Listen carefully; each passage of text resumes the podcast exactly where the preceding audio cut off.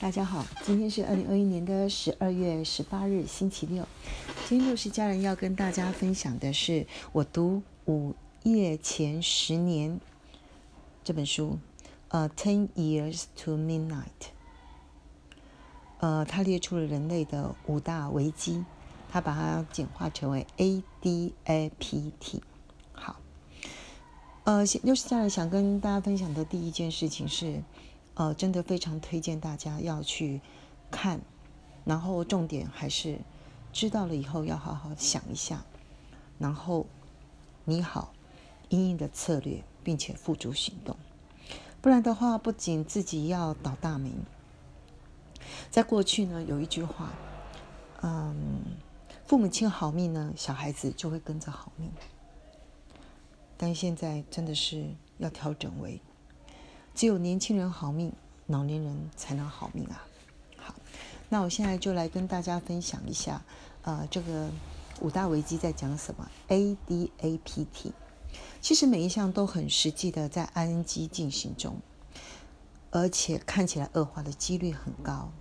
好，那我就跟来大家分享一下第一个 A。Asymmetry，他把它讲成为叫做失衡。其实它就是一个重中之重的一个问题，它就是一个财富分配不均、贫富不均的一个问题。这件事情呢，在六十家人呢，呃，二零二一年的八月十号已经分享过一篇叫做《新种姓制度》。那这里面的内容呢，就是其实现实是新种姓制度已经成型，甚至呢。这一群精英人呢，因为他掌握了教育衍生为职业的机会，所以甚至呢，已经扩张成为社交跟婚姻，甚至政治权利。是而且呢，精英阶层自成一局，自自成一群，别人呢是不容易再走到这个这个社群里面去的。好，那我们来看一下，呃，在。呃，《The Ten Years to Midnight》里面，他所谈出来的呃，symmetry，这个财富不均的失衡在讲什么？他提到，对于非精英族群里面的年轻人来讲，他有两大困难。第一个叫做高房价，他已经举出来，在上海里面一个房的平均价格大概是呃平均薪资的四十年。其实我把台湾的算了一下。台湾的平均，呃，年收呃月薪大概四点五万。如果你给他乘上十四个月或乘上十二个月的话，大概他是落在年薪呢，呃七十万左右。如果用嗯台北的房子或新北市的房子的话，几乎如果一个两房，几乎就是要到两千五百万，甚至要到三千万。所以这样去除呢，其实呢，呃，年轻人要买的。买一个房呢，大概基本上也是需要花三十年，甚至到四十年的时间。好，如果没有家族呃请全力的或三代一起来努力，或甚至是两个家庭在努力的话，它变成一个非常的 mission difficult，虽然不到 impossible。好，第二个叫做高负债这件事情呢，也是在国外非常的严重，在台湾因为华人社会好一点。高负债在讲什么？他其实在讲的就是，嗯，就学贷款。嗯，在欧美呢，如果你想要进到大学，我们都可以，呃，尝试或者是知识都告诉我们，他必须要借大量，因为他们是高学费的政策，他们需要借很大的那个。其实以台湾来讲，呃。六七家人也发现，其实助学贷款这件事情其实也是蛮严重的。大概平均一年学生要借四十万，如果你念了四年，大概要借一百六十万，甚至到两百万。所以这个东西你要他花多少的时间去还它？如果你每一个月的月薪还是四万多的话，你用一个月付还两万块的速度的话，一年大概只能还二十五万。那么就是说，一百六十到两百万，你大概花五年到呃，甚至到十年的时间去还完它。这时候你还没有开始买房子，所以真的是一个非常沉重的负担。那对于退休族来讲呢，也因为利率的下跌，还有除退休储蓄准备金的不够，发现呢，退休后要乐活的生活呢，也是难爱加难。再加上地域性的经济的不均等，事实上，退休族所拥有的房产在不同的地区，它的价值是差异很大的。好，中年人是最惨的一群，因为呢，他呢，呃，不仅是对上跟对下有老跟小的人，他是主要的经济来源，他是被仰赖的一个中心，所以呢，他非常的忙碌。但事实上，他身上所背的房贷跟车贷呢，是非常的沉重，而他又刚好是，呃，失业最恐惧的一群人，所以中年人的压力是非常大的。好，谈到这边，大家是不是觉得说，哦，呃，精英的一族跟非精英族所承受的压力真的是非常，那这是一个重中之重的一个。一个最大的危机，而这件事情呢，会衍生出来，也衍生出来其他的危机。譬如说，他第二个谈到的，呃，科技化 disruption 的问题。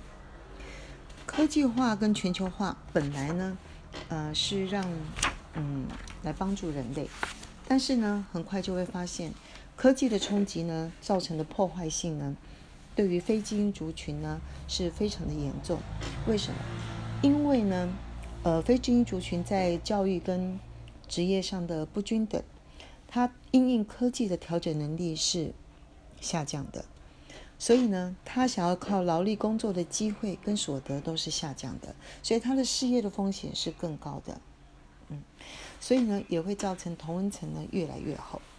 好，也因为这样呢，他们就也会发现呢，呃，第三个呃危机。老年危机，老年危机呢也是一样，因为人口结构的关系，这个很可以理解。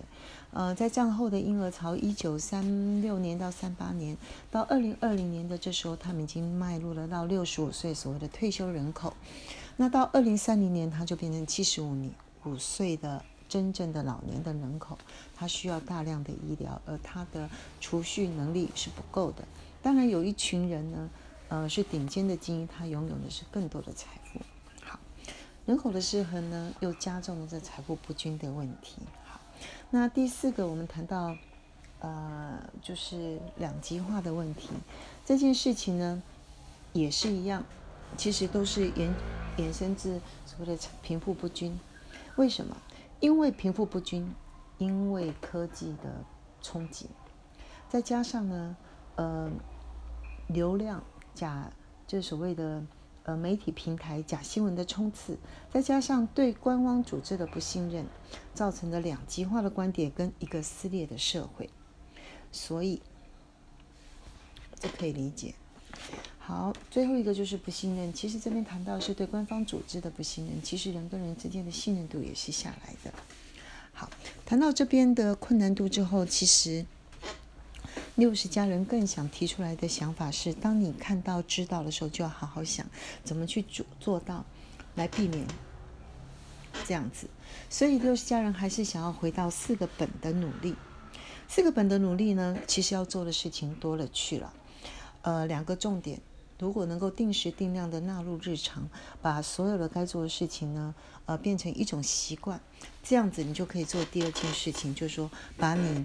珍贵的时间跟精力，好好的专注于每一个当下、每一个时段需要努力最重要的事情。